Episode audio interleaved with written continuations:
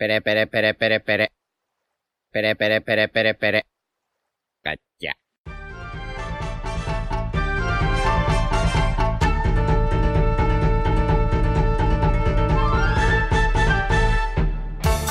Hola Nakamas, bienvenidos una semana más a Radio Pirata, vuestro podcast favorito de One Piece. Hoy estamos aquí como cada domingo con nuestra tripulación habitual. ¿Qué tal chicos? ¿Qué tal Iván? Muy buenas. Jaume, ¿Qué pasa? Yute, Hola, buenas, ¿qué tal? Royal Buenas. y yo soy Diego y hoy, bueno, esta semana tristemente, como todos sabéis, no hay capítulo porque en Japón es la, la Golden Week, que es un, es un, son unas vacaciones que yo en mi puta vida he sabido por qué son. ¿Lo sabéis vosotros? No. Ni idea. O sea, de hecho, de hecho yo no sabía ni que eran vacaciones, pensaba simplemente que era un descanso y ya está. No, sí que son vacaciones porque además, eh, claro, toda- todas las mujeres femeninas de... Las mujeres femeninas, ojo. Todas las mujeres de Baroque Works tenían, tienen nombres de vacaciones y Miss Golden Week, eh, pues ahí está. Hostia, es verdad. Sí, Es verdad que bueno. Pues sí. sí, pues no, yo, yo no sé por qué es tampoco, la verdad. Bueno, si alguien lo sabe, que lo deje en los comentarios. Y que nos ilumine. Sí, porque además sí que los spoilers creo que salieron, pero el capítulo en sí no. Sí, es una movida, porque como que se han filtrado los spoilers, los scans, no sé cómo estaba el tema. Y como que se han puesto de acuerdo los que filtran en no sacarlo, o algo así, ¿no? Royal, tú lo sabes un poco mejor. O Yaume. Lo de los scans, básicamente, yo por lo que leí, es que mm, se pusieron todos de acuerdo en, en no sacarlos y esperarse la semana que viene, pero los coreanos dijeron, y una mierda. Pero no sé qué coño ha pasado luego, que los coreanos también se han redimido y han dicho, vale, nos esperamos. Se han redimido. Y ya está. Y al final, pues no hay capítulo porque no hay nada que traducir. No han filtrado nada aún. Culebrón, ¿eh? Sí, sí. Y bueno, ante la ausencia de capítulo, eh, vamos a aprovechar. Bueno, vamos a hacer un preguntas y respuestas, pero también queremos aprovechar para eh, presentaros un poco el formato que vamos a hacer, por así decirlo, cuando no haya capítulo. Y es que hemos decidido que los podcasts en los que no haya capítulo los vamos a llamar Entre Islas. ¿Por qué? Pues porque mm, queremos evocar esa- esos momentos de la historia en que los Mugis pues simplemente están conviviendo, ya sea en el Merry o en el Sunny, porque están entre islas. Nos hemos eh, roto la cabeza, como podéis observar, para, para pensar el nombre. Sí, y eso habla un poco también de la intención de la sección, que es que no haya nada totalmente predefinido, que no sea simplemente un preguntas y respuestas y ya está, sino que haremos un poco lo que nos apetezca, hablaremos de lo que nos apetezca, de lo que os apetezca a vosotros también, y ya veremos lo que sale de ahí. De hecho, ¿qué habéis desayunado, chicos? Yo nada. Yo un bocata de tortilla y un café. Yute, seguro que nada. Seguro. Claro, seguro. es que yo te... Yo te se ha desayunado un, un- un buen sermón por nuestra parte. ¿Esto os, os parece un buen momento para contar esto? La Sí. gente no sabe el- el trato que tenemos para empezar a grabar. pues Ah, sí. dale, dale, dale. Dale, dale, sí, sí. A ver, somos cinco españoles, entonces los que sois de Latinoamérica esto a lo mejor no lo sabéis, pero tenemos una gran costumbre muy bien arraigada aquí en este país que se llama llegar tarde. Eso vosotros, ¿eh? Después de muchos intentos fallidos de grabar y muchas largas esperas a miembros del podcast, tomamos la siguiente decisión. Poner una, una multa por cada medio minuto que alguien llegue tarde, tiene que pagar 0,50 50 céntimos al resto. No, no, no. Por cada minuto, 0,50. Sí, de hecho, ya que estás, ¿por qué no dices cómo, cómo está eso? ¿Quién debe cuánto? ¿Cómo está el ranking? Está, está bastante feo lo que estáis haciendo. Yo lo tengo apuntado el ranking. Si queréis lo digo, ¿eh? Nada, la gente, la gente te amará más incluso, Yute, no te preocupes. Bueno, Sí, vale. sí. Adelante, Iván. Eh... Vale. Solamente hay dos personas que de- deben dinero de momento. Royal, 50 céntimos porque un día llegó un minuto tarde. Y al loro porque Yute debe 8 euros y medio. 8 euros y medio, chicos. Cada minuto es 50 céntimos. O sea, imaginaos. Nada, tampo- tampoco es tanto, ¿eh? Pero no llevamos mucho tiempo. Esperaos a ver cómo está eso en, en dos meses. No, y que de hecho lo que hemos dicho antes de que yo te hoy no, no he desayunado es porque hoy ha sido el día que más tarde he llegado. O sea, esos 8 euros, 5 Sí, sí, son de de, hoy. se ha llegado incluso, incluso hablar de, oye, si no viene Yute, ¿a qué hora grabamos? Y vamos a grabar sin Yute. sí. Esto Yute no lo sabe. No. Hombre, claro, porque no respondías a, a las llamadas, ni al WhatsApp, ni estabas conectado en Discord. Y hemos dicho, y si no aparece, habrá que poner una, una hora límite para grabar. No vamos a esperarlo hasta las 5 de la tarde. Esto también, eh, estamos aquí sacando del baúl. Otra cosa que yo siempre he querido comentar es que antes de empezar a, a grabar oficialmente el podcast, hicimos a lo mejor 5, 6 o 7, ya no me acuerdo, bastantes de prueba. Y en esos podcasts, los cabrones, a lo mejor cada semana faltaban dos. Y desde que hemos empezado a grabarlo oficialmente, no han faltado a ninguno. Claro, tío, es, hay, que, hay que entrenar los dos años para luego cuando lleguen las hostias de verdad poder estar ahí, ¿sabes? Yo todavía no he faltado a nada, ¿eh? A nada. Simplemente quería, quería desahogarme. O sea, Royal, ¿te, te parece mal que nos lo tomemos en serio y desde que el podcast es oficial mm, vayamos a todos? O sea, ¿te parece mal? ¿Te molesta? No, no, me, me molesta que no vinierais antes, cuando eran aburridos. No, aburridos nunca fueron. Pero ahora le das más prioridad que antes, ahora es oficial. Antes, como que eran de prueba, dices, coño, tengo esto este fin de, pues no pasa nada si no voy a esta prueba. Ahora haces lo, lo imposible por no perdértelo. Pero tranquilo, yo si quieres el próximo falto. Si no me gusta mucho el capítulo y tal, no tengo ningún problema por mí, ¿eh? O sea, yo por mí que la gente lo agradece un montón. Ya por mí está guay. Sí, sí, sí. El, el podcast que falte yo te chaval, la mitad de visualizaciones tenemos. No, hombre. Sobre todo dislikes, ¿eh? Podría ser un show. ¿No está Yute? Dislike. El podcast que falte yo, en vez, el, si alguien está escuchando esto, en vez de dar los likes que soléis dar, pues lo dais en dislike. Pero cómo eres tan, Claro pero sí. cómo eres tan ratón. Que no pasa nada. Es por hacer la Hombre, no pasa nada, sí pasa. No pasa, no pasa. Eso, es un, eso solo es un número. No sirve de nada. Iván preocupado porque vamos a dejar de ganar nuestros 50 céntimos por vídeo. Da igual, si al final lo que no ganamos por un vídeo nos lo compensa Yute llegando tarde. Eh, sí, así que, así que, por favor, eh, os pasaré mi PayPal por Twitter a ver si alguno se anima a hacer una contribución pequeñita para ayudarme con esta deuda. Pero una cosa, imaginaos, sí, que, imaginaos que yo muero y nunca aparezco por la mañana. Eh, ¿Nunca dejáis de contar o cómo va esto? Sí, o sea, es- esto es como las deudas, la, la paga tu familia. Hoy lo hemos pensado, sí, precisamente. Y estábamos decidiendo qué límite poner. El de Iván tendría infinito, pero los demás Sí. hemos intentado moderar. No, yo no decía infinito, pero. O sea, ellos te querían poner 10 euros por no aparecer sin avisar y a mí me parecía poco. Yo te hubiese puesto ¿Cómo mínimo 20. poco? Por no aparecer sin haber avisado, hijo puta, y estar aquí esperándote a ver, a, a ver si apareces o no. Vamos. Si no, no poca broma con la deuda que tiene Yute ya, ¿eh? Sí.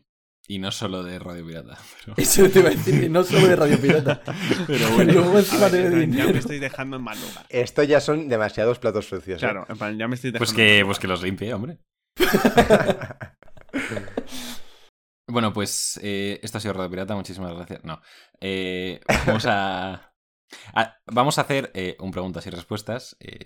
Pero antes queríamos comentar una cosa que se nos pasó a comentar en, el podcast anterior sobre el color spread. Y es que eh, en los pantalones de Brooke puede haber una pista bastante importante sobre un nuevo Nakama. No sobre quién va a ser, sino sobre si lo va a haber o no. Y es que en los pantalones de Brooke vemos que hay unos números y que llegan justo hasta el 11. Que obviamente todos sabéis ahora mismo que si se une una persona más a los Mugis, pues serían 11. Y eso es en realidad la pista. Si queréis decir algo. Sí, yo lo quería comentar más que nada porque, bueno, me llamó la atención, yo no me di cuenta, la verdad, cuando comentamos el capítulo. Eh, lo vi en un tuit de Onami Swan, así que un saludo desde aquí. Y bueno, me gustó mucho, la verdad, porque, o sea, es el tipo de detalles que yo creo que sí que pueden ser pistas de en los colores spread, que la mayoría pienso que no porque son muy rebuscados, pero esto es simplemente un pantalón de Brook que tiene básicamente los números del 1 al 11, que son los nakamas, que, que bueno, los muy guaras que hay en la banda de Luffy. Pero hay un pequeño detalle que yo quería comentar, y es que debajo del 11, en el pantalón de Brook, se ve otro número. Y eso es lo que a mí me ha parecido más curioso de la portada. Que no se ve exactamente qué número es, pero parece ser como la parte de arriba de un 2. Entonces podría ser incluso hasta una pista de que va a haber 12. Que yo siempre he pensado que va a haber 11 y lo he tenido bastante claro, así que ojo a eso. Nah, yo lo del 12 no lo compro, ¿eh? A ver, yo sinceramente, sinceramente, no me extrañaría que se uniesen tanto Yamato como Carrot. Creo que es la vez en todo One Piece que más opciones hay de que se unan dos personas a la vez. Sí, yo, yo también por mí, cuanto más mejor. Eso lo decía mucha gente entre Rosa, ¿eh? y no se unió nadie. Pero, ¿de quién lo dijo? Pues de Bartolomeo, de Rebeca, de, de para, mí, de Bartolomé- Viola. para mí, para mí esos no tenían. O sea, pa- comparando, co- comparado con Carrot y Yamato, nada que ver. O sea, para mí Carrot y Yamato tienen muchas más posibilidades que los de Dressrosa.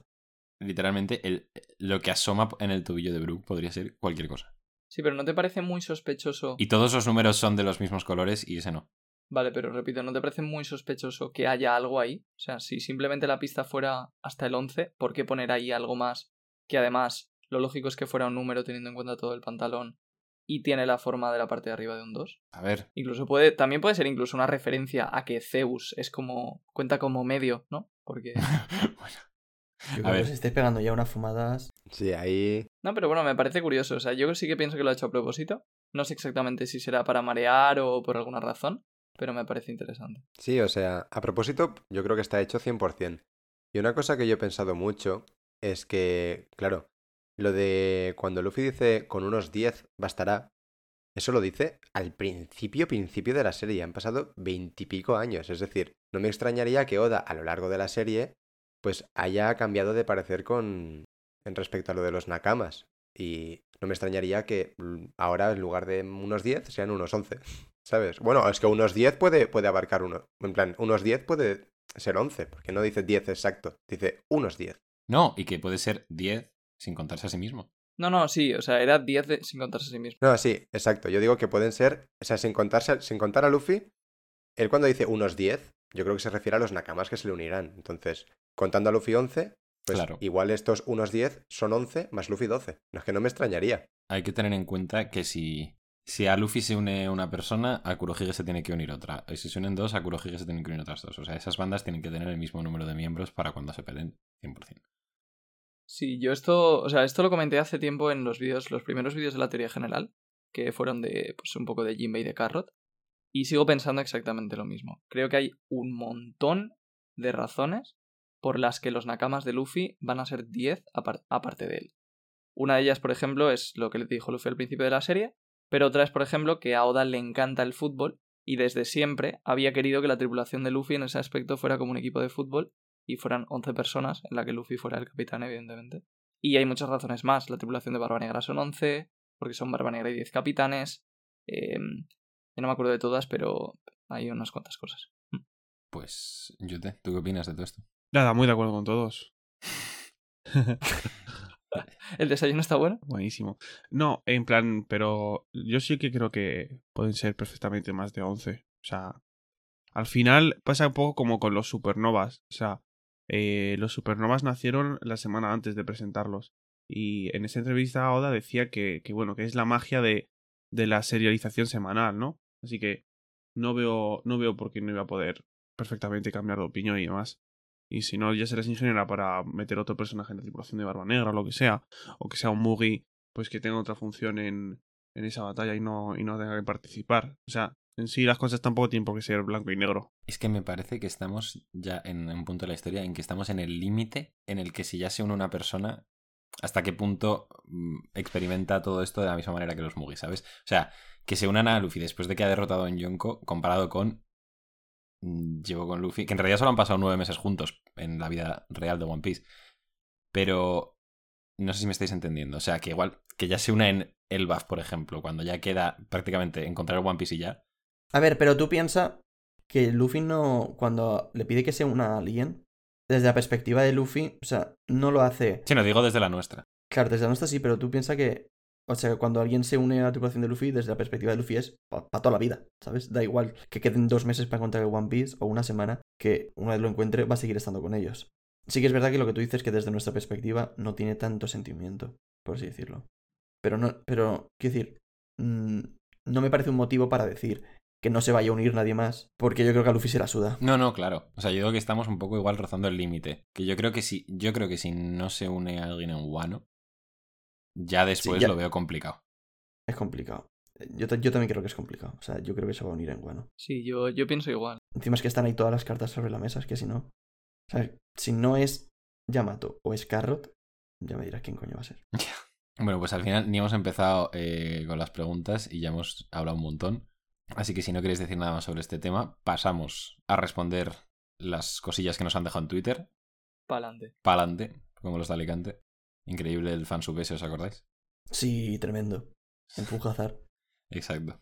Vale, pues vamos a empezar. eh, cosas del directo, chicos. ¿Con cuál vamos a empezar? Pues por la primera, tío. Vale, venga, sí. Eh, la primera mm, nos la ha dejado arroba Aridai en Twitter. Muchas gracias por tu pregunta. Y es ¿cómo ha afectado el conocer One Piece a su vida diaria? ¿Ha influido en su forma de pensar o de ver las cosas? Mm, O sea, yo 100% sí. Igual no tanto en mi forma de ver las cosas o tal, que supongo que sí inconscientemente. Pero en mi vida en general, sin duda, ha influido un montón. A mí, One Piece me ha cambiado la vida. Literalmente, mi vida sin One Piece sería una totalmente diferente, pero totalmente diferente. Todas las amistades que tengo han sido por One Piece. Esto está ocurriendo por One Piece. Eh, no sé, eso me ha influenciado muchísimo. Es igual lo que dice Diego de día a día, no en el sentido de decir, "Buah, pues esto voy a hacerlo porque lo haría Luffy, ¿no? Esas cosas igual no. Pero, pero sí que ha influido en mi vida muchísimo. Y sí que ha transmitido también ciertos valores que luego se aplican en la vida diaria. Sí, yo estoy un poco como Iván, evidentemente. Pero, o sea, en cuanto a valores y demás, que a lo mejor iba más por ahí la pregunta, a mí quizás, a lo mejor las dos cosas que, o sea, que, que más he aplicado o que me han cambiado un poco la forma de ver, es primero, eh, todavía más énfasis a lo importante que es la libertad. Y segundo, al hecho de, o sea, cómo no tiene sentido, por así decirlo, la vida si no lo disfrutas con, o sea, si no la disfrutas con amigos por el camino. Oh. Y que es algo muy, muy importante. A Jaume, yo te veo que no os ha afectado en nada One Piece. No, o sea. A ver, inconscientemente igual sí, pero yo estoy un poco en, en la onda de Iván. ¿Me ha cambiado la vida? Pues por toda la gente que conozco y por cómo es mi vida ahora, sin One Piece es verdad que sería muy distinta, pero a nivel de forma de pensar o valores y tal, pues es que eso inconscientemente quizás sí, no digo que no, pero en general no mucho. Yo no voy por ahí, ¿sabes? O sea, no vives tu vida pensando, voy a actuar en consecuencia a One Piece, pero que igual inconscientemente sí que hay ciertas cosas que... Exactamente. O sea, lo haces sin pensarlo. Y yo te, ¿a ti cómo, cómo te ha marcado Boku no Hero? Ah, bueno, Boku no Hero me ha marcado bastante bien, me ha hecho superar mis límites, ir cada vez un paso más allá, como me ha enseñado mi querido protagonista Deku. A ver, no, en plan, en, en mi vida práctica, por así decirlo, pues, pues como todos vosotros, ¿sabes? Por eso pues estoy aquí, por eso os he conocido y he conocido a bastante gente, sí, pero luego en, en tema de ideas políticas y demás, no, no mucho. Y más yo que soy un dictador, la libertad de One Piece no me hace ningún tipo de gracia. yo te va con Akainu, ¿eh? Está, está abrazando el papel de villano. Sí, sí. Me estaba poniendo en tu papel, Royal. Bueno, pues ahí, ahí tienes tu respuesta, Arida, y muchísimas gracias por dejarnos esa pregunta. Vamos a hacer otra, nos la deja arroba spine280k, y es ¿por qué el puto Royal no me vendió su teoría general? ¿Y ¿Alguna explicación que dar, Royal? Pues eh, porque es algo... A ver, es que cualquier cosa que diga va a sonar muy sobrado. No pasa nada, no pasa nada. Un poco Mira, no te la vendí porque no me ofreciste el suficiente dinero. Hazme otra ¡Pimba! oferta y me lo pienso. Para que vuelvas. ¿Puedes decir cuánto te ofreció? Pues es que no estoy seguro porque... O sea, lo, lo dijo varias veces y se comentó varias veces en directos, pero a mí me suena que fueron mil euros. Mil euros te parece No sé poco para más. vender tu teoría general. Sí. A lo mejor...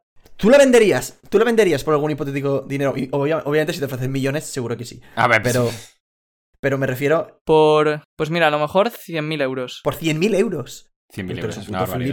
Por menos de 100.000 no la vendería. Yo, sinceramente. yo le entiendo. No porque valga eso, sino porque para mí a nivel personal tiene más valor que, que eso. O sea, ¿qué hago yo con 100.000 euros? Pues tampoco...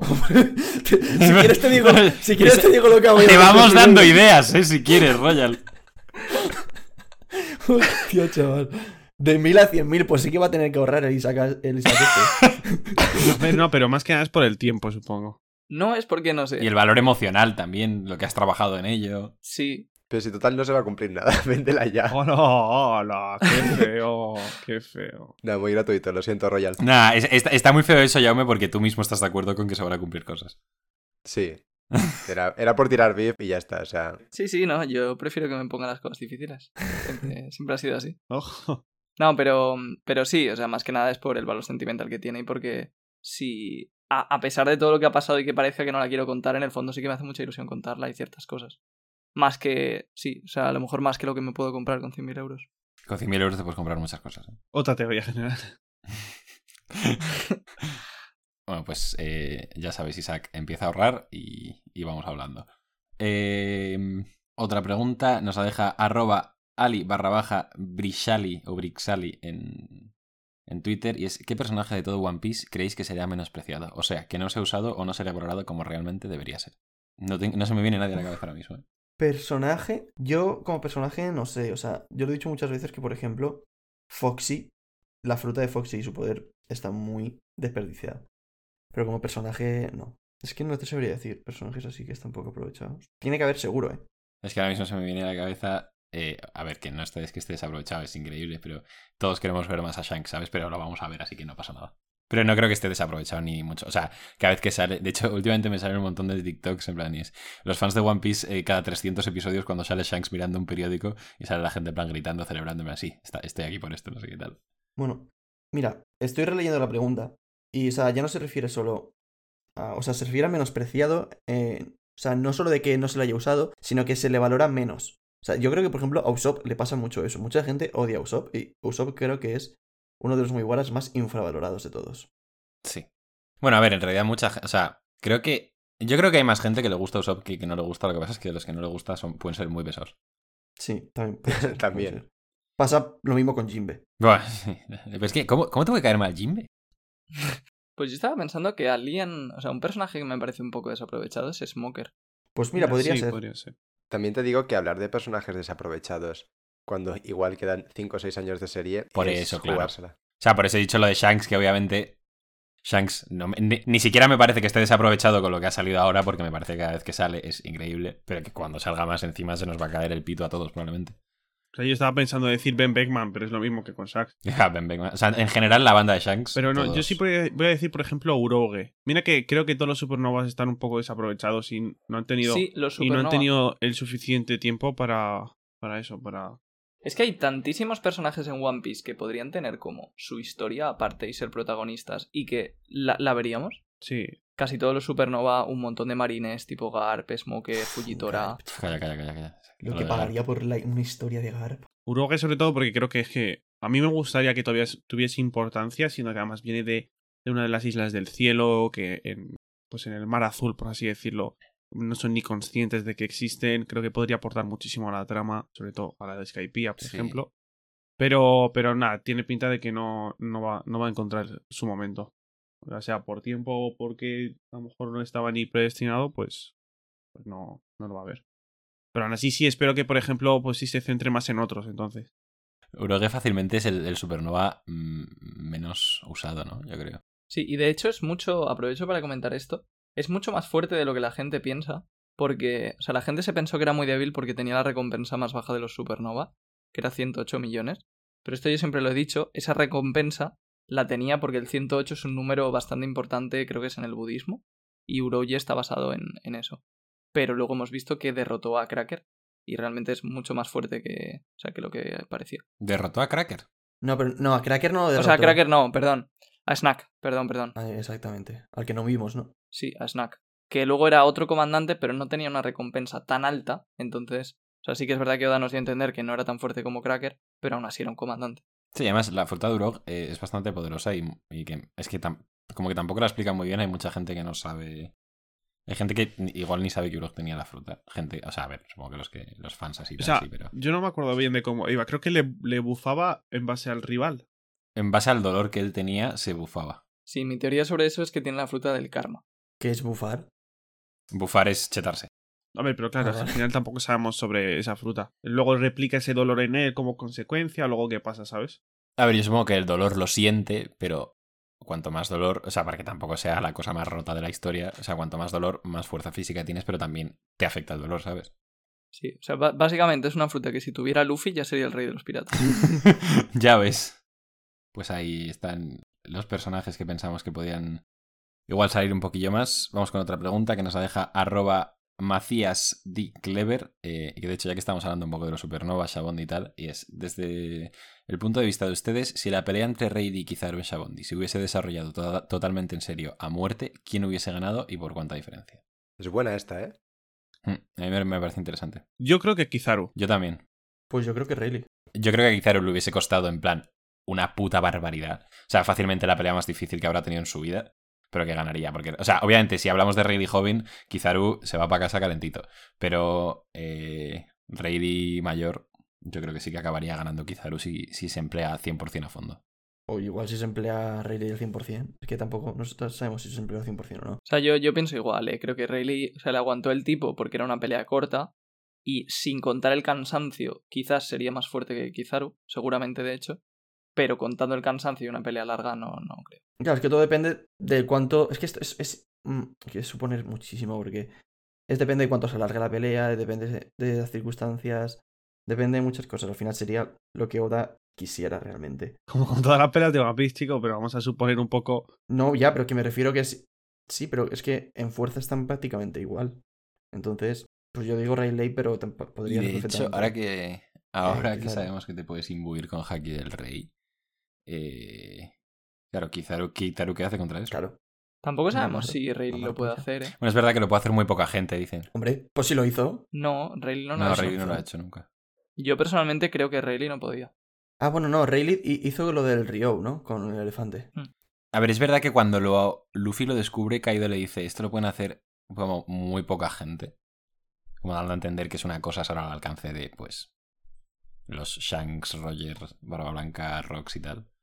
Es que Shanks va a poder hacerlo, partiendo de ahí. Kaido puede hacerlo. ¿Cómo no va a poder hacerlo A ver, un argumento a favor de que lo podría hacer sería que en un SBS le preguntaron a Oda si hubieran estado Rayleigh y Shanks en la isla Gyojin, cuando Luffy desmayó a 50.000 soldados, ¿cuántos habrían desmayado ellos?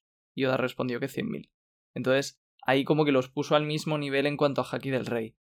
Pero yo aún así personalmente creo que Rayleigh es más espadachín y creo que esta es una técnica que es más de pelear con puños y, y que no me veo a Rayleigh usando ni creo que fuera la intención de Oda que Rayleigh la tenga. A ver, tanto Roger como Barba Blanca usaban armas y lo hacían. Y además, lo de la isla Gyojin, eh, es que solo había, Sí, es- es una gilipollez. sí. solo había 100.000, o sea... Claro, sí. Claro. Y además, que coño, que Shanks eso lo va a poder hacer seguro y también es espadachín. O sea, menos personajes que peleen a puños que No, Shanks. sí, no eso sí es una tontería, no sé por qué he dicho eso. Porque en la pelea de ahora vemos a Luffy, pero. La única razón por la que veo, o a mí me, me da la sensación de que Rayleigh no podría tener, digamos, como esa capacidad de imbuir el haki del rey y tal, es porque no era capitán. Pero eso me parece un poco una tontería porque yo sí que veo a Zoro capaz de hacerlo.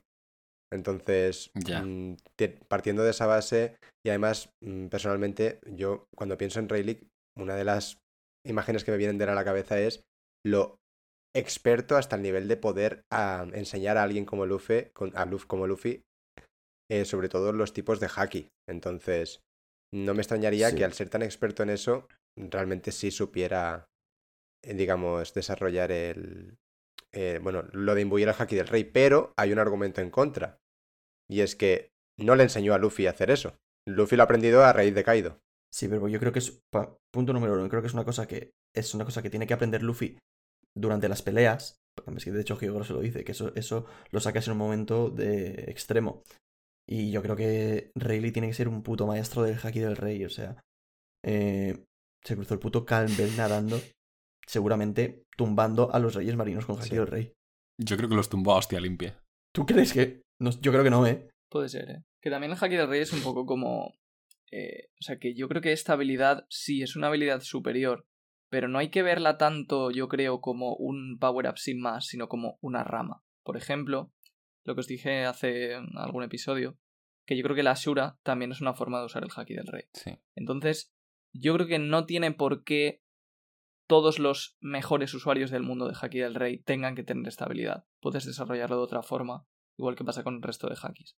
Entonces yo, igual que veo a Zoro, que no creo que vaya a desarrollar esta habilidad, sino que él tiene la Ashura, tampoco veo a Rayleigh usando como peleando casi de la misma forma que Roger, no sé. Es como que le quita un poco lo especial al capitán. Con lo que te decía también un poco ya Sí. antes. O sea, me lo imagino de otra manera, a lo mejor pues usando mucho más el haki negro de armadura, como Zoro, no sé. Porque de hecho era el Rey Oscuro.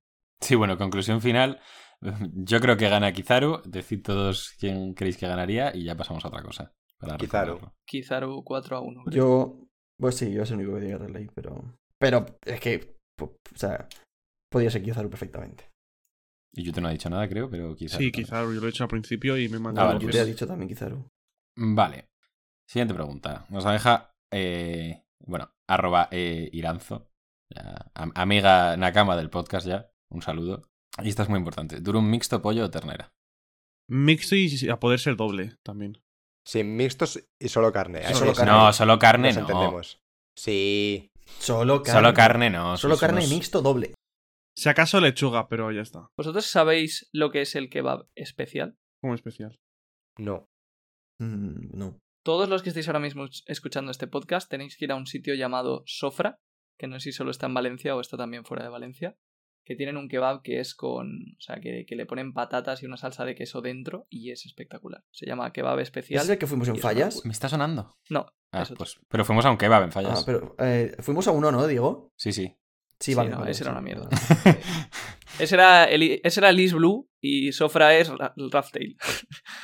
Vamos con la siguiente pregunta. Nos la deja arroba 4laurus en Twitter y es ¿Consideran que la habilidad de Nami de detectar cambios de clima por medio de su cuerpo sea algún tipo de manifestación del haki? Lo menciono porque tanto Luffy como otros personajes pueden sentir, oír y ver la presencia de otras personas. Saludos, mis hijos. La verdad. Saludos para ti también, mami. Qué buena esta pregunta, en verdad. Es que, eh, es- honestamente, es una cosa que nunca se me había pasado por la cabeza. Pero, ¿por qué no? Sí, o sea, mi respuesta va un poco por ahí. Yo creo que es algo que puede no ser haki, pero que si Oda quiere, también podría ser haki. Sí, también, eh, ¿hasta qué punto? eh, creo que no me gusta demasiado que ahora de repente todo sea haki, como la gente que decía que pues el Rokushiki era Sí, yo te haki, iba a ahora decir Nami eso haciendo también. esto va a ser haki también. Eh, no sé. Sí, yo creo que podría. Podría ser. Pero a mí me gusta más que sea talento natural de Nami, que es la gracia de ella, que es tan buena eh, con el clima y todo eso, que es, es un talento que tiene y ya está, no tiene por qué Sí, yo creo que de Sí. hecho eso me gustaría más.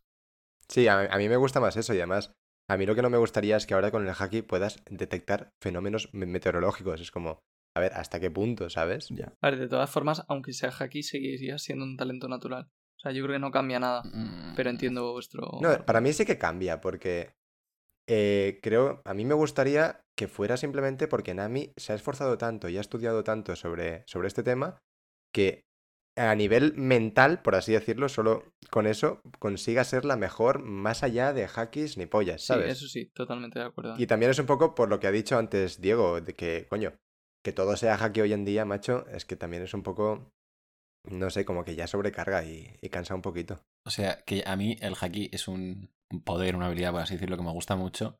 Pero como que antes las peleas en One Piece, pues eh, tenían más importancia las frutas o cómo las usaba la persona o si tenía X habilidad o tal. Y ahora da la sensación de que haki, haki. Y si mi haki es más fuerte que el tuyo, mamas. Y si no, pues nada.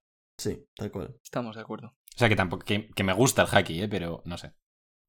Pues, pues ahí queda eso, lo de Nami. Mm, vamos con la siguiente pregunta. Nos la deja eh, arroba quinto emperador, un chavalín que está empezando. Si queréis ir a ver su canal y tal, eh, está bastante guay. ¿Cuál de vosotros es más probable que se haya hecho una gallola pensando en alguna o alguno de One Piece? Yo la verdad que últimamente con Zoro me he hecho varias.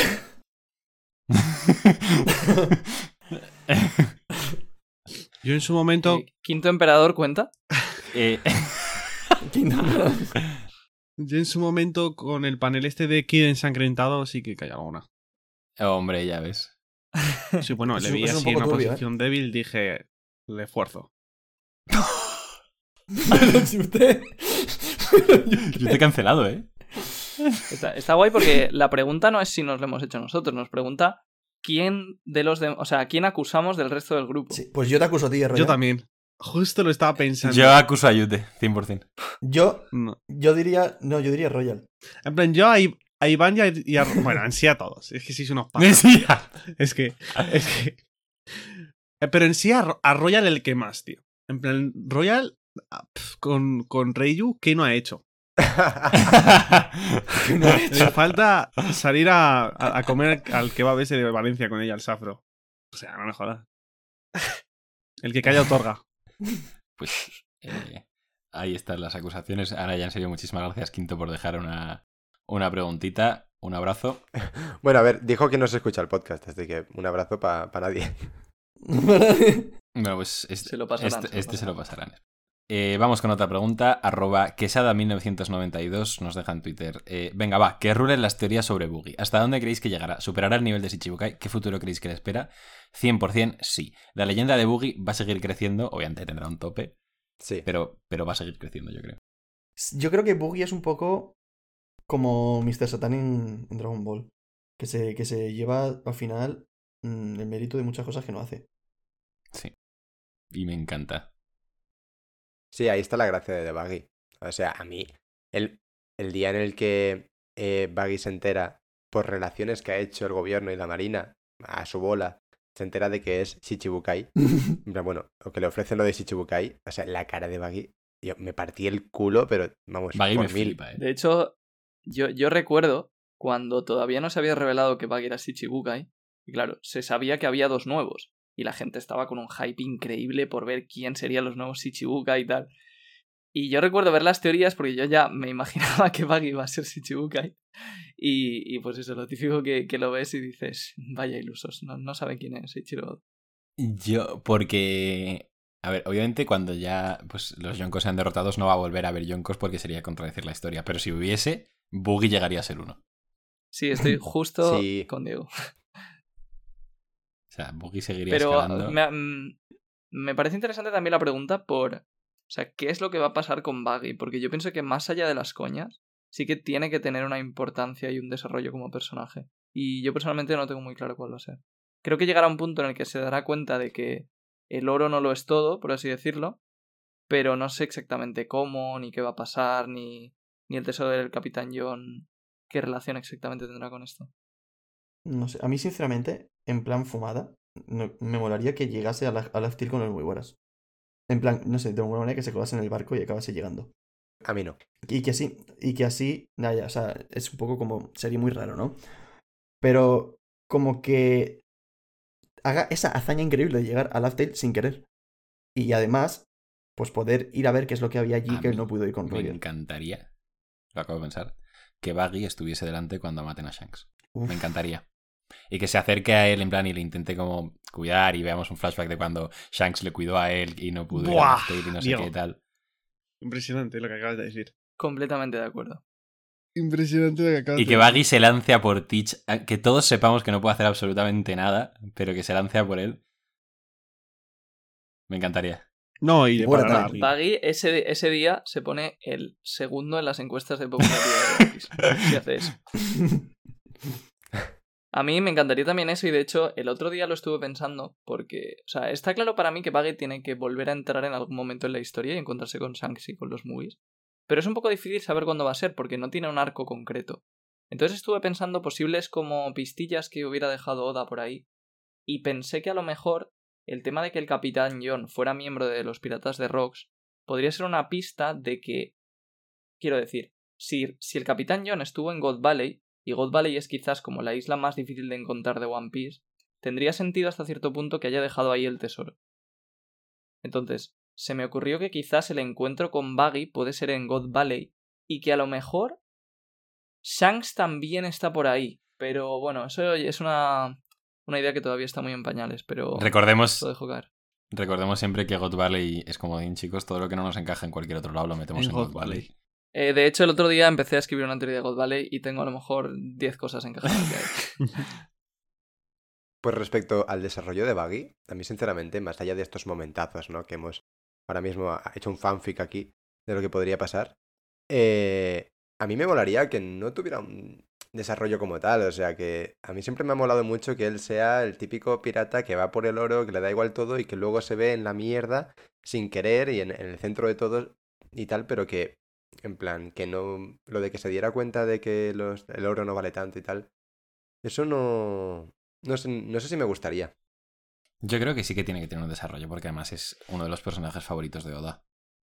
Es su villano personal. Es su, es su- Sí, o sea, no villano he, favorito. no he dicho villano porque es que ya no me parece un villano, pero Mm, bueno, bueno, sí. Antagonista o no sé. pff, ni eso, si es que, o sea, ah, es, un- es el puto amo, es lo que es, ya está. Sí, pero es verdad que una cosa, una cosa especial que tiene Buggy, que está muy bien, es que es como el personaje que Oda más importancia le ha dado sin que sirva para nada en la historia. Sí. Mm, Como la mayoría de personajes que han tenido un montón de viñetas y un montón de protagonismo tienen una función muy clara en la historia, pero Buggy es como que simplemente es importante porque a Oda le gusta. Ya, eh, ya en verdad sí. Eso está guay. Bueno, pues desde aquí, eso, todo nuestro amor hacia Baggy. Pues eh, vamos con otra pregunta eh, que nos la deja arroba shinigami barra baja m10 en Twitter, muchas gracias. Y es, si Sabo era un revolucionario famoso con recompensa, entonces ¿por qué Ace, siendo una persona con un puesto importante en la tripulación de un yonko, no sabía de su existencia? Porque la de Luffy era menor y sí que tenía conocimiento de ella. Yo esto es una cosa que siempre he pensado. Y creo que sinceramente conveniencia de guion y punto. Sí.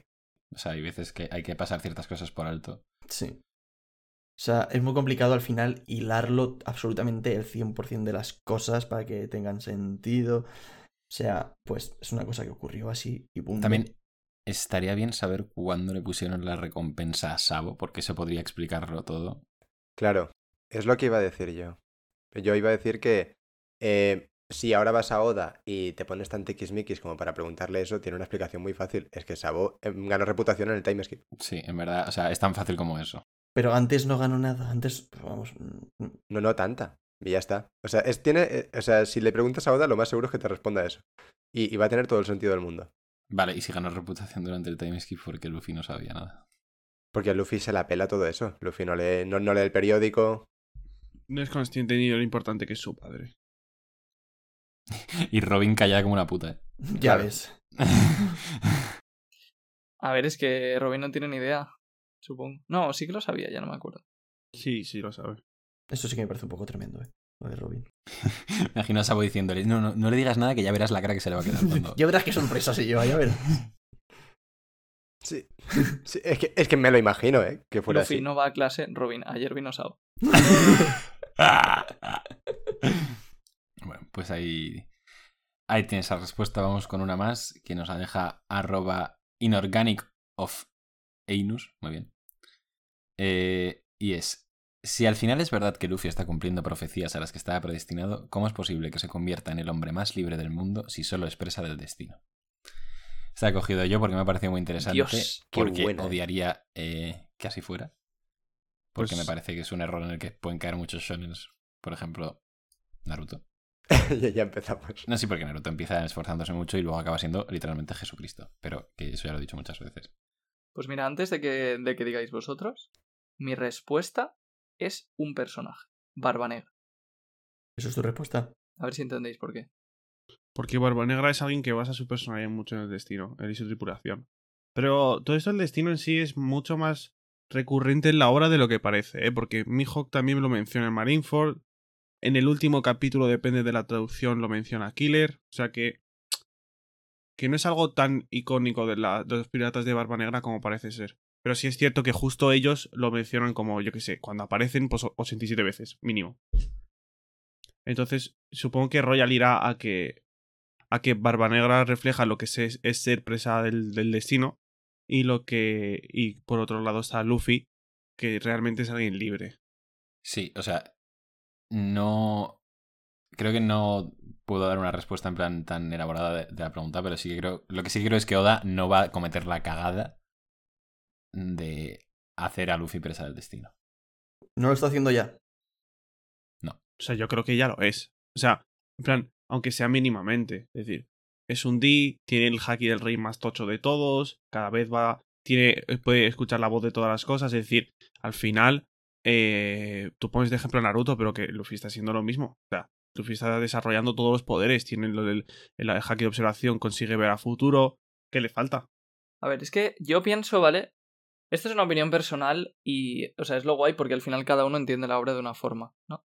Pero yo pienso que uno de los, o sea, un mensaje relativamente importante de One Piece es que el destino no existe. No es que Luffy esté haciendo todo esto porque sea el destino. Es que por la forma en la que son las personas y porque los sueños se heredan generación tras generación, iba a acabar llegando alguien que cumpliera las promesas que se dejaron sin cumplir en el siglo vacío.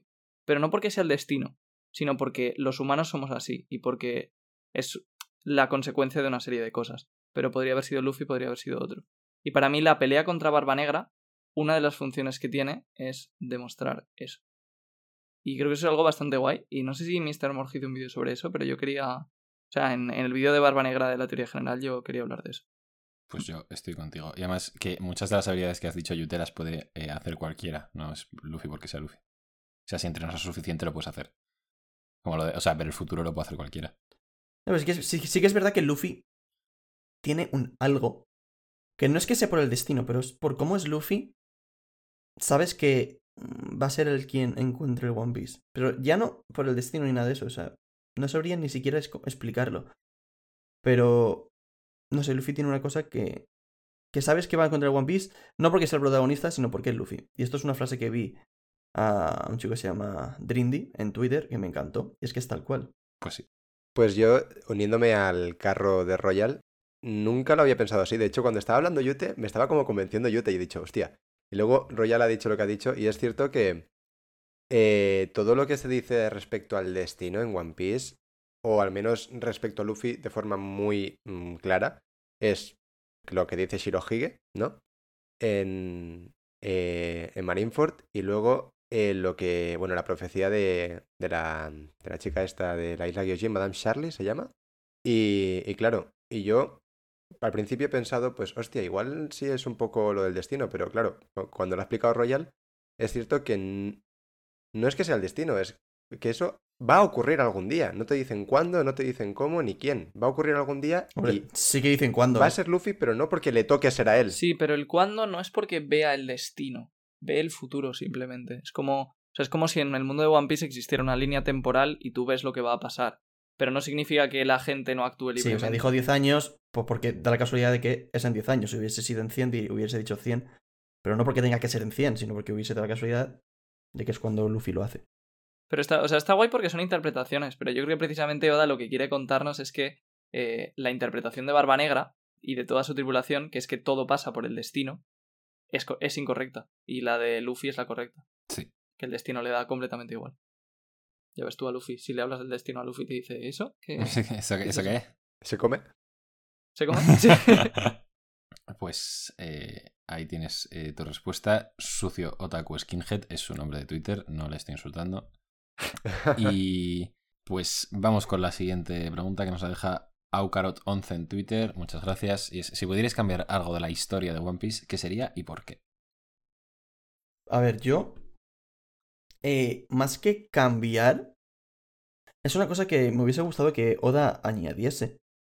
Y es que de la misma manera que pues están los poderes de los Ichibukai, los Yonkos y tal, eh, que hubiese metido eh, cazarrecompensas muy fuertes. O sea, en One Piece tenemos muchísimos piratas con recompensas altísimas y realmente no tiene sentido las recompensas porque no hay nadie que, que, que cace a esos piratas. No hay, no hay ningún cazarrecompensas fuerte que sea capaz de coger a esos piratas y llevarlos ante la marina. Entonces, me hubiese mucho molado que Oda hubiese hecho un grupo de cazarrecompensas que estuviesen al nivel de grandes piratas, pues para dar un poquito más de, no sé, de sentido a Pues eso. hubiese estado chulo, nunca lo había pensado, ¿eh? A ver, se supone que Baroque Works son cazarrecompensas, pero son muy débiles. Claro, pero eso me, me refiero a eso, en plan, cazarrecompensas en plan de nivel En plan del nuevo mundo, sí, que Sí, sean una o, ca- o casi nivel Yonko incluso, o sea, igual es fliparse, Nah. pero, pero me refiero... Piano, piano, piano.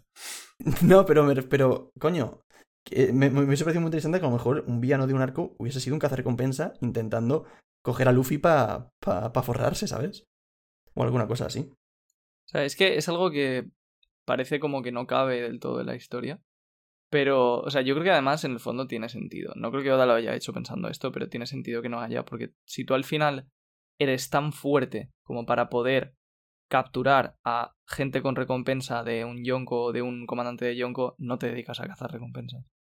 Y eso es un poco como en la vida real, ¿no? Que si tú eres un hacker tan tan bueno, pues te contratan. pero y- Tú piensas que. Zoro... Si Zoro no se hubiese cruzado con Luffy, hubiese acabado siendo un cazarrecompensas y de los personajes más fuertes del mundo.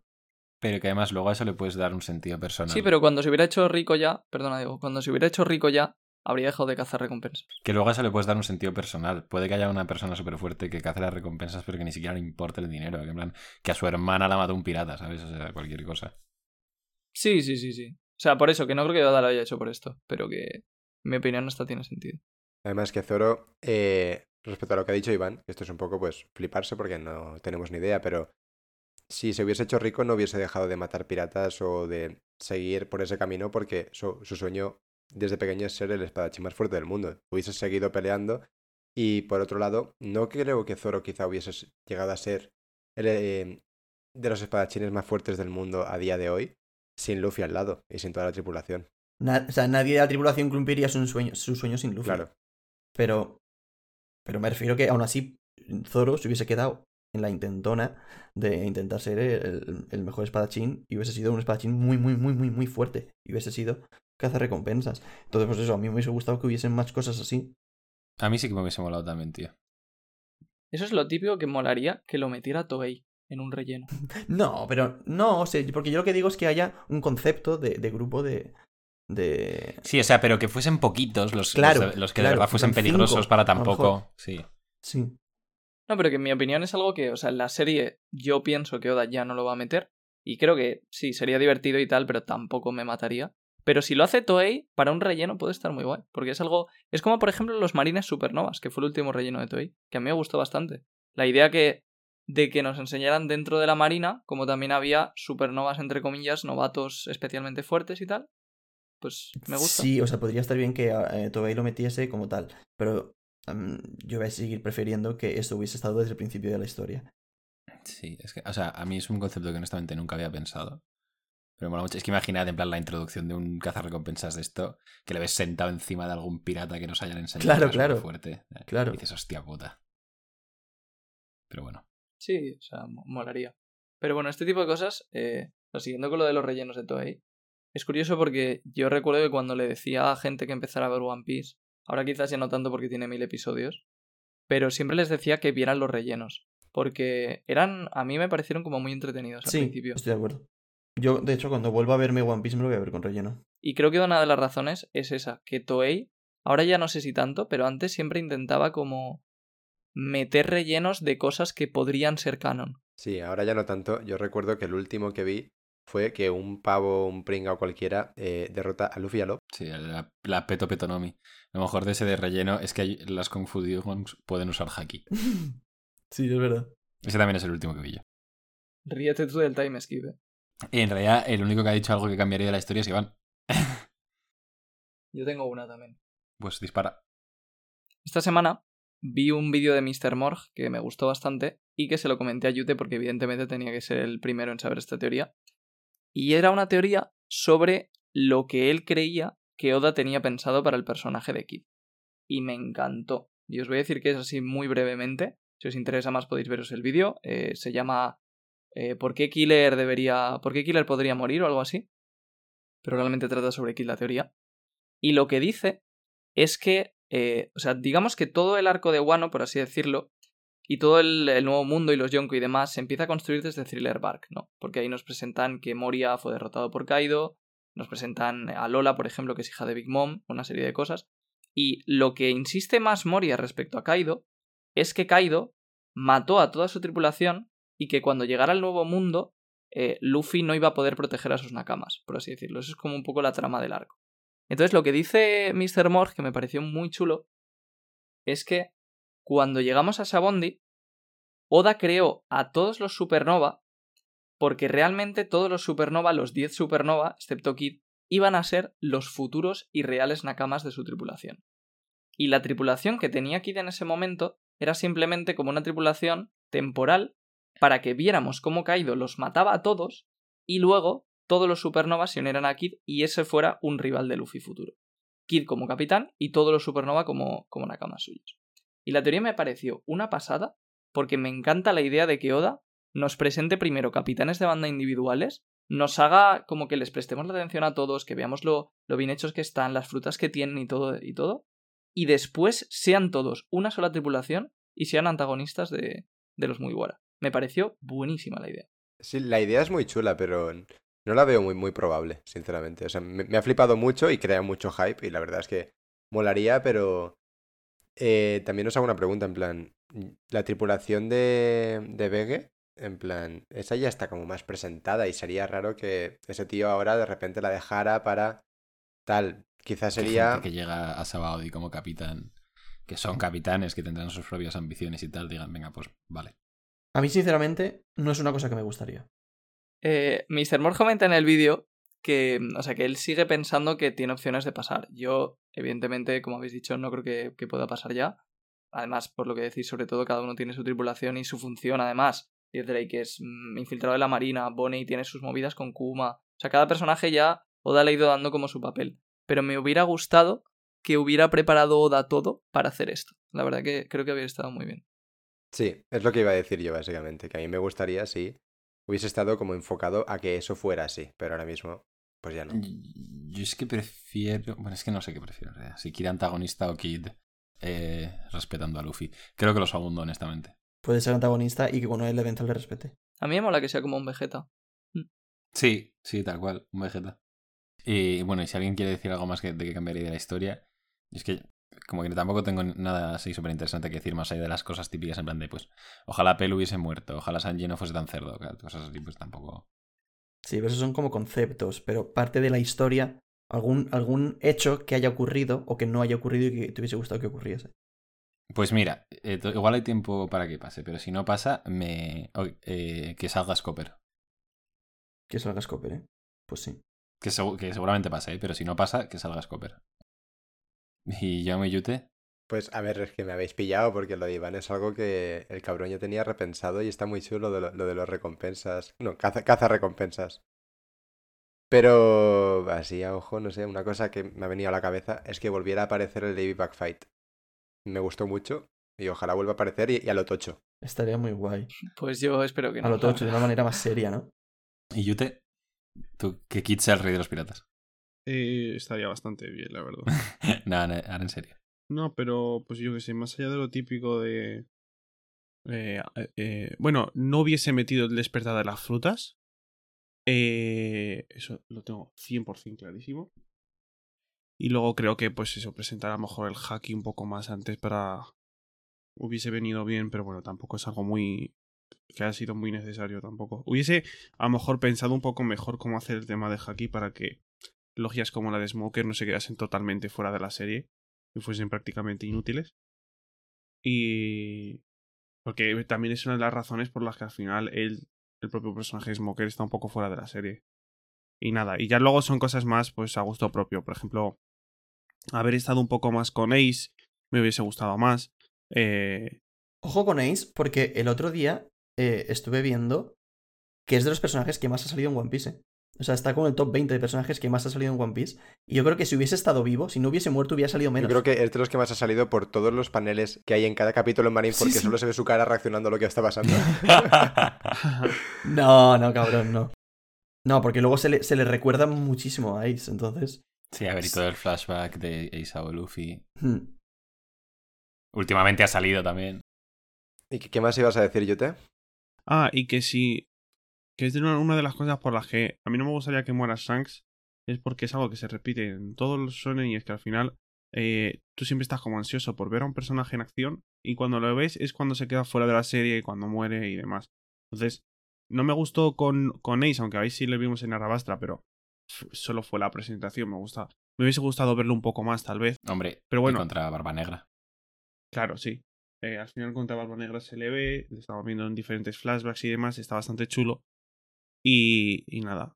Eh, y eso. Y has dicho una cosa muy interesante, que de esto todavía falta mucho por ver, pero lo del despertar es cierto que igual no que no meter el despertar, pero no etiquetarlo como tal, en plan, que la fruta mm, se expandiera sus capacidades hasta pues que puedes mm, pues no sé, como también aplicarla al entorno y tal, pero que eso no se llame despertar y que, en plan, porque creo que es un poco un jardín, ¿no? Que todavía nos falta ver mucho y, quizá pues como que se limita más y se entiende mejor, pero que literalmente tengas esa fruta y puedes hacer estas cosas y no pero no un crees nombre como que tal. si es tu capacidad y punto. eso hubiese sido así, el fandom le hubiese puesto una etiqueta igualmente. Porque es hacer como cosas diferentes a lo que se estaba viendo. No, no tiene por qué. Pues igual la gente, igual la gente le hubiese puesto nombre igualmente. Entonces yo creo que ya, pero... le pongo un nombre yo. No, pero en plan, yo creo que lo del nombre no, no hubiese sido necesario. En plan, Luffy al principio solo se estira él y de repente pues encuentra un enemigo que ve que lo aplica al entorno y dice, hostia, tengo que aprender esto y ya está. Y no se llama ni despertar ni pollas. o sea, es literalmente lo mismo pero sin llamarlo despertar entonces. Claro, a mí me hubiese gustado que... Yo creo que el concepto o el término despertar ha creado como más confusión y es un poco un pantano. Y igual si no... Ya te digo que falta mucho por ver del despertar, pero pero hubiese, hubiese molado, hasta el momento de lo que sabemos, que no hubiese término. Pues yo, tal cual, o sea, no sé, nunca he tenido como ningún problema con el despertar en realidad.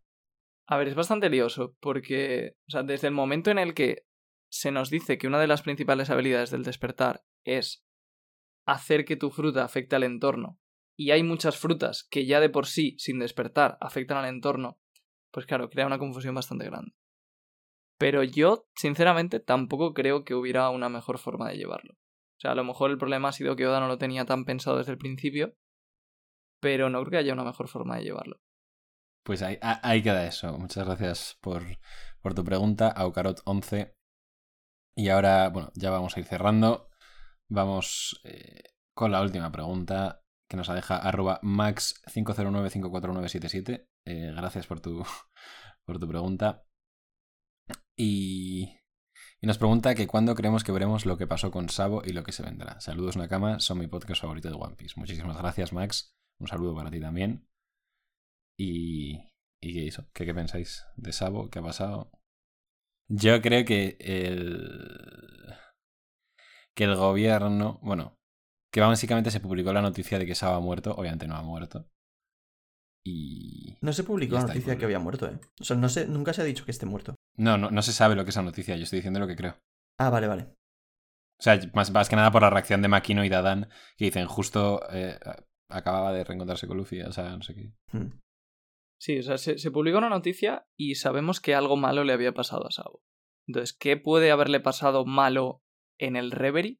Pues yo pienso que una de dos, o murió, supuestamente, o fue secuestrado, o capturado, por así decirlo.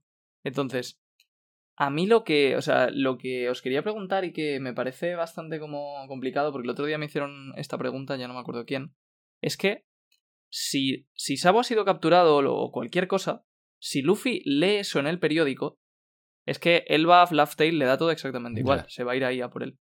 Entonces, la, lo que yo me preguntaba es, ¿y si Luffy... Claro, y no vamos a querer Marineford 2 ahora de repente, sería un poco extraño. A lo mejor sí Yoda ha pensado algo muy raro para la historia, pero me parece muy raro. Entonces, lo que, o sea, lo, lo que yo me planteaba es, ¿será que cuando salgan de Wano, como es una noticia ya antigua, Luffy no se entera y Oda lo fuerza, por así decirlo, para que tarde un montón en enterarse? Igual cuando salga de Guano, eh, la cosa pues, se ha resuelto de alguna manera, o, o, o tenemos más información o lo que sea. ¿sabes? Entonces No sería sé. una tontería hacerlo desde el principio. ¿Sabes? En plan, ¿por qué vas, por qué vas a, a sembrar un problema tan a gran escala, digamos, porque afecta a bastante gente en One Piece? Para que luego, y sabes que además es un personaje muy querido, para que luego una vez termine el arco, digas, nada, que está solucionado todo, tú tranquilo, bro. No, pero hombre, que no, pero que lo veas, hombre, o que te enteres de lo que pasa. O sea, no creo que las- los sucesos que vemos en el Reverie y los que vemos en Guano sucedan justo en el mismo momento, paralelos en el tiempo, ¿sabes? Ya. A mí no me gustaría un Marineford 2.0, pero, pero sí que me gustaría un Marineford 2.0. ¿eh? En plan, eh, creo que es muy flipada, pero escúchame. Imagínate que Sabo está eh, secuestrado en, en, en en Maria Joyce y, y que se entera y le da igual todo, va ahí y va con Dragon. En plan, que se encuentran ahí. Y Luffy y Dragon intentan liarla en, en Mary Joyce. Sería, sería, o sea, evidentemente no, no sé si me gustaría a nivel de historia y tal y cómo lo haría Oda, me parece como muy, como que no pega, ¿no? Por cómo va la historia, pero en plan a nivel de, de hype sería espectacular eso. Exacto. Yo no sé qué va a pasar, pero lo que sí creo es que Luffy no va a pisar Mary Joas hasta la guerra final. Sí, por eso, por eso viene lo que os he dicho antes, de que ¿será que Luffy va a tardar mucho en enterarse? Porque si no, no me explico. O sea, me parece que algo horrible que podría hacer Oda es que Luffy viera esa noticia y dijera, bueno, ya iremos a por él cuando acabemos la No, aventura". eso, eso no lo puedo hacer. Eso, eso es ir. Es que no puede. Eso, eso 100% no lo puedo hacer porque es ir en contra de lo que es Luffy. O sea que. O Luffy no se entera o alguien lo soluciona. O sea, o no sé. Yo he visto a gente decir que encontrará el One Piece y que cuando encuentre One Piece se enterará de la noticia y será el que desencadene la guerra final. Yo no lo creo. Claro, pero me parece un poco forzado, ¿no? Que tarde, yo qué sé, tres meses en Es enterarse. que lo que tiene que desencadenar la guerra final para mí es que Luffy conozca todas esas verdades del mundo. Y, en serio, otra vez, em, mi hermano capturado. Exacto. Y que encima es que, más allá de todo esto, eh, ¿qué- ¿cuál es la motivación de la Marina para publicar que está muerto cuando no está muerto? Pues igual intentar atraer a Dragon o algo de eso hacia Marilloas. Pero acabo de pensar que no creo que se dé el Marineford 2, ¿vale? Pero imaginadlo que si se da y esta vez Garp no va a dejar que, que pase lo que pasó la primera vez. A ver, eso sería increíble. Pero Garp no tiene la responsabilidad con Sabo que, que tiene con Mm, Ace. Ya. Pero por Luffy, más que por el propio Sabo, por Luffy, ¿sabes? Sí, para que Luffy no tenga que volver a sufrir lo que sufrió con su hermano. Exacto. Pero volvemos a lo mismo, es que eso Sí, que no, que sería literalmente otra vez Marineford. No, El ya no mismo solo idea, eso. mismo sino que todo. eso puede ser que llegue a ocurrir en alguna escena en la que a lo mejor. mm, Pues imagínate, que está Sabo peleando contra Kainu y, y Garp le ayuda o alguna cosa así, pero yo creo que eso será en la guerra final. Todo lo que. lo- todo lo que esté alrededor de Garp y todo esto, yo creo que se lo va a guardar para la guerra final. Pues ahí tienes tu respuesta, Max. Muchísimas gracias por tu pregunta. Y, y ya vamos a ir cerrando, chicos. Muchísimas gracias por escucharnos eh, un domingo más. Eh, recordad, como siempre, que nos podéis seguir en Twitter, nos podéis seguir en Apple Podcast, en ebooks, en Spotify, en YouTube y en, en Twitch, en arroba Radio Pirata Live. Y, y nos vemos la semana que viene. Muchísimas gracias. Adiós. Adiós. Hasta luego.